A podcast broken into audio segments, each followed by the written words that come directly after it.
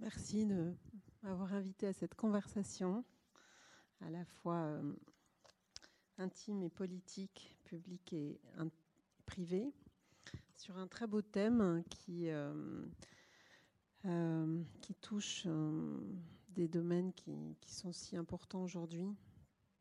Et on pourrait dire que l'art de la conversation a été sans doute à son apogée au XVIIIe et se situait à cette exacte frontière de l'intime et du politique. La conversation s'échangeait dans, dans les salons, dans les antichambres du politique, euh, dans les demeures privées. Et à travers l'allusion et le mot d'esprit, dont on sait que c'est un des véhicules de la vérité pour l'inconscient, euh, il y avait une, une culture humaniste qui, dont, dont nous sommes les, héritiers, euh, avec toute la, métamorphose que nous vivons en même temps aujourd'hui euh, technobiologiquement. Euh, alors je parlerai sous un angle psychanalytique en essayant de, de l'ouvrir sur la question de la parole surtout. Je dirais que la psychanalyse est une science de l'inconscient qui passe nécessairement par la parole, partagée et pourtant privée. Et elle n'est pas une conversation au sens où l'on l'entend habituellement, car au préalable est le secret, absolu. Un secret qui n'est pas sans poser des questions éthiques et juridiques, car c'est un espace euh, qui est sans jugement public, l'espace de la séance, mais pas sans réverbération publique. Secret auquel est tenu l'analyste, et non le patient, qui lui peut relater le cours de son analyse à qui il veut, son ami, son chat, son amoureux, sa voisine ou son Dieu. Patient et psychanalyste s'engagent à se tenir à des rendez-vous fixes et répétés où le patient est invité à y dire sans censure tout ce qui lui vient en tête. La parole habituellement tamisée, rationalisée, évaluée pour sa justesse comme pour les informations qu'elle contient, est ici convoquée à passer du côté de la folie douce, de l'imagination, du coq à l'âne et de l'absurde. Elle est déliée de toute fonction. Plus elle s'approche du délire, mieux c'est. La vérité de l'inconscient n'étant pas souvent jugée comme telle par la conscience et vice-versa.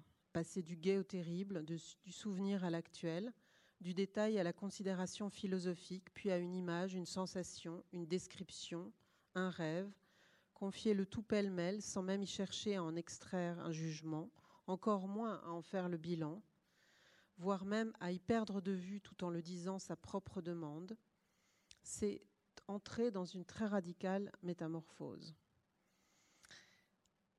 On peut dire aussi que d'emblée, la question du secret pose des problèmes éthiques et politiques, puisque euh, que faire quand la parole d'un patient euh, expose un danger d'une personne euh, dont parlera, qui, sera, qui sera dite en analyse, voire même un danger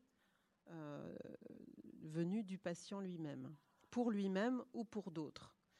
C'est une des nombreuses questions éthiques qui, se situe à la frontière euh, du privé et du public, sur lequel euh, la loi, en un sens, ne statue pas, sinon qu'on peut être passible d'assistance à personne, euh, non-assistance à personne en danger. Et en même temps, l'analyste est donc tenu à assurer un secret absolu. En séance, la parole est donc de fait privée plus que privée, une parole pour laquelle la conscience est déjà un dehors, un public. Je veux dire que cette conversation qu'on amorce, c'est avec l'inconscient qu'on est invité à la tenir, davantage qu'avec le psychanalyste qui, lui, est simplement un témoin. Une conversation où on va aller chercher dans le sable des associations d'idées, des agrégats d'images et de sensations, des détails oubliés, le rébus des chiffres dans les rêves, c'est tout ce qui ne passe pas la rampe de la conscience qu'on cherchera à attraper, la mauvaise herbe, le caillou insignifiant, le souvenir venu comme ça, la bribe de rêve qui devient un trésor, là où s'était perdu le désir. Et avec lui, la vitalité, l'élan, l'envie, en deux mots. c'est de cela qu'on va s'émerveiller ou s'étonner. Pas du grandiose, mais du banal. En philosophie comme en analyse, tout commence à se réanimer par la force de l'étonnement. Combien de névroses ne sont que des morts lentes, des anesthésies légères et asphyxiantes dont on se relève trop tard L'étonnement devant la force d'un chagrin, d'un manque d'appétit, d'une fatigue, d'une communication qui ne passe plus, devant un mensonge impossible à continuer, c'est déjà ça. Et pourtant, cette parole en analyse, cette conversation avec l'inconscient, elle est aussi absolument publique. Car pour l'inconscient, il n'existe pas de champ privé séparé du public pas plus qu'il n'existe de temps, selon Freud, ni de causalité. C'est un peu comme si chaque gouttelette de l'inconscient réverbérait le monde et que dans ce monde, il y a les fantasmes, le grand réservoir des rêves, les ordres reçus, les choses entendues et intériorisées, les événements de la grande histoire, les récits, la mémoire commune. Un sujet parlant dont les frontières conscientes sont gardées puise dans un réservoir qui ne l'est pas lui. Je reviens ici un instant sur la controverse conversation entre Jung et Freud. Pour l'un, il existe l'inconscient collectif, pour l'autre, non. Quoique, dans le totem et tabou, dans le Moïse ou l'avenir d'une illusion de Freud, il y a un signe vers le collectif. Mais disons que Freud n'était pas à l'aise avec le maniement de grands archétypes qui auraient valu pour tout un chacun. Son dualisme s'oppose au monisme jungien, nous avons une conversation privée pour Freud sans réponse de l'analyste et qui, par son silence, enjoint le patient de chercher plus profond encore en lui une réponse qu'il ignore connaître et qu'il sait pourtant qu'aucun maître ne, servira de substitut. Maïotique et anamnèse vont ici de pair, sans vérité préétablie.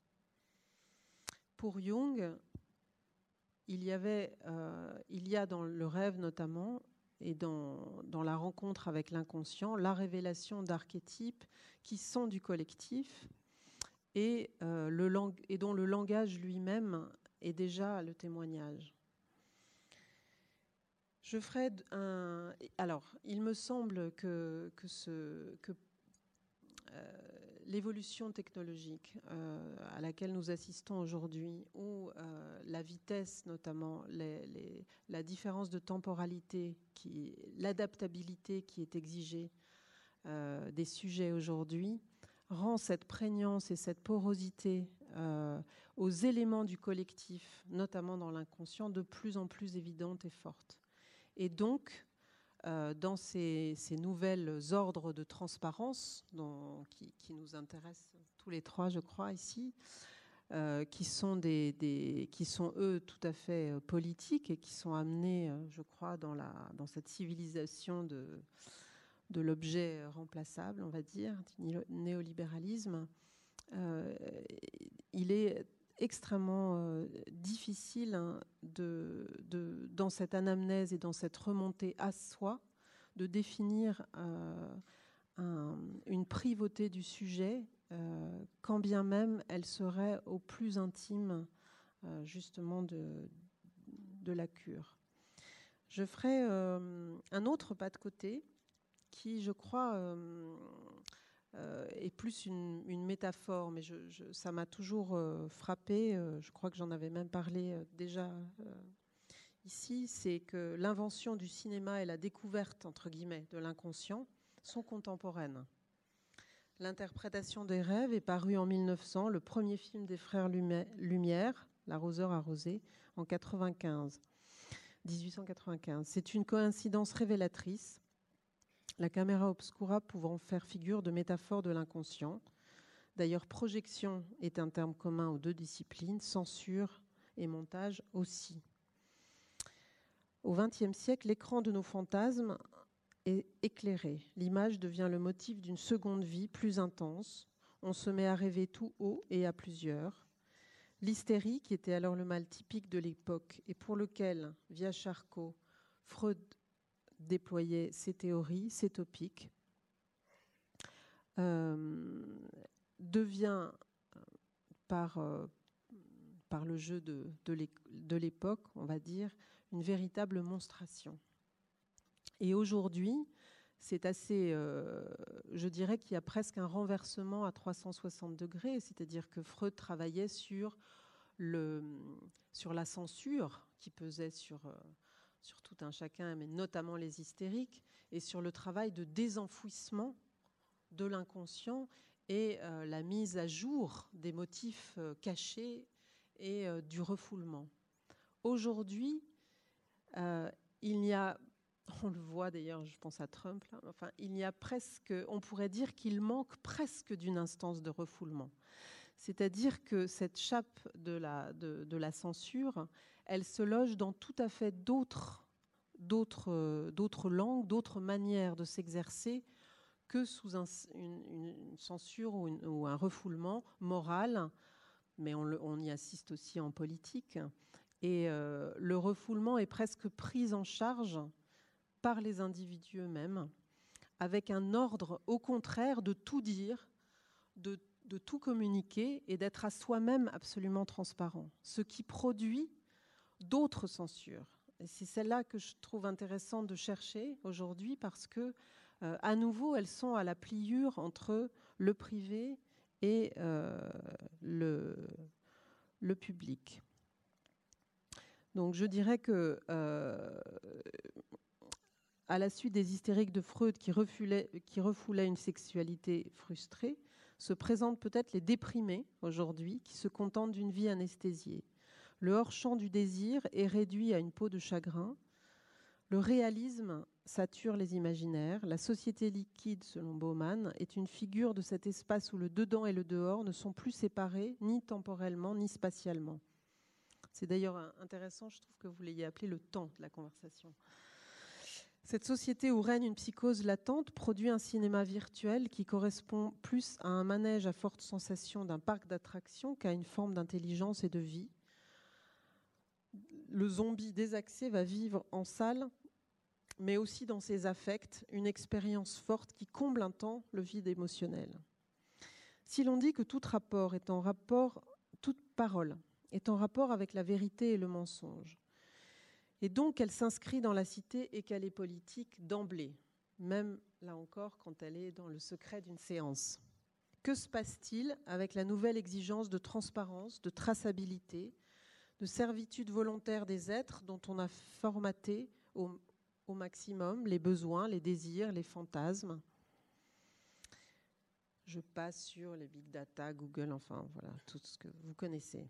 De même que l'on peut interroger ce qu'il y a de privé dans le privé, donc, comme je l'ai fait là, on peut interroger aussi ce qu'il y a de public dans le public.